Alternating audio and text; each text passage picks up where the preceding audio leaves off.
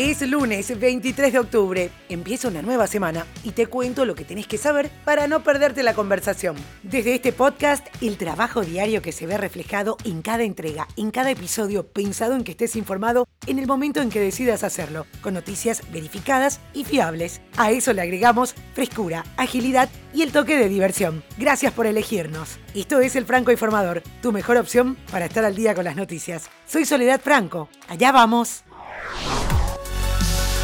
Estados Unidos y sus aliados evacuaron en la última jornada a través del aeropuerto de Kabul a unas 8.000 personas, según comunicó un representante de la Casa Blanca. Mientras tanto, el presidente de Estados Unidos, Joe Biden, se reunirá virtualmente con los líderes del G7 este martes para discutir la situación actual en Afganistán, incluida la asistencia humanitaria para los refugiados afganos, fue lo que dijo la portavoz de la Casa Blanca, Jem Psaki, en un comunicado este domingo.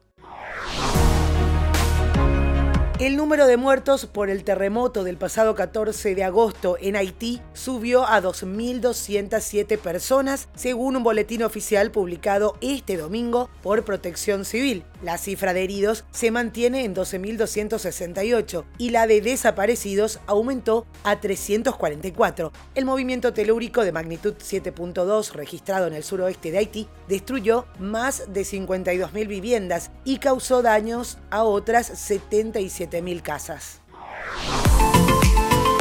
Shaky Pictures Records y Reprise Records dieron a conocer el lanzamiento de una nueva serie de grabaciones del archivo de Neil Young bajo el nombre genérico de Official Bootleg Series. Según informó Warner Music, la primera entrega de esta nueva serie será la publicación del 1 de octubre de Carnegie Hall 1970, un disco que recoge una grabación del concierto que Young ofreció en ese lugar el 4 de diciembre de ese año. Y antes de continuar, hago una pequeña pausa para invitarte a formar parte de mi canal de Telegram, Podcasteando con Sole Franco. Si ya pensaste en crear tu propio podcast, ahí comparto noticias y recursos gratuitos sobre podcasting. En las notas del episodio te dejo el link o podés buscarlo directo en Telegram, Podcasteando con Sole Franco. Ahora sí, continuamos con noticias.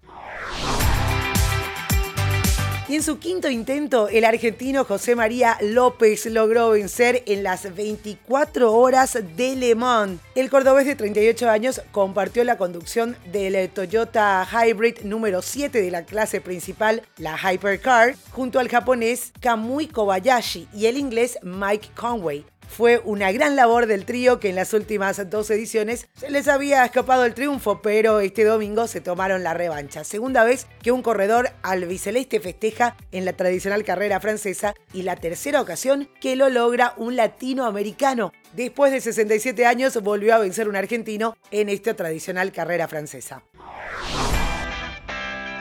Attack on Titan confirmó que la parte 2 de la cuarta y última temporada regresa en enero. La última temporada de la serie tuvo un comienzo extraño, ya que no solo el anime cambió a un estudio de animación y personal completamente nuevo para su lista final, sino que comenzó su estreno fuera de los horarios habituales de lanzamiento de anime y comenzó en diciembre pasado. Cuando concluyó la primera serie de episodios a principios de este año, en un gran suspenso, también se confirmó que la segunda parte de la temporada llegaría en 2022. Y ahora anuncian que será específicamente en enero.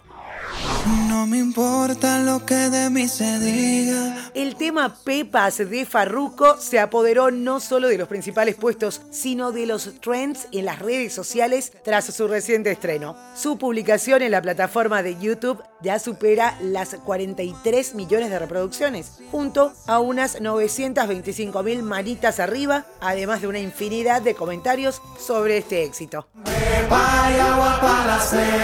todo el mundo en la discoteca. Y esto es todo por hoy, ya estás al día con las noticias. Te agradezco por hacer del Franco Informador parte de tu rutina diaria de información. Te espero nuevamente mañana a primera hora.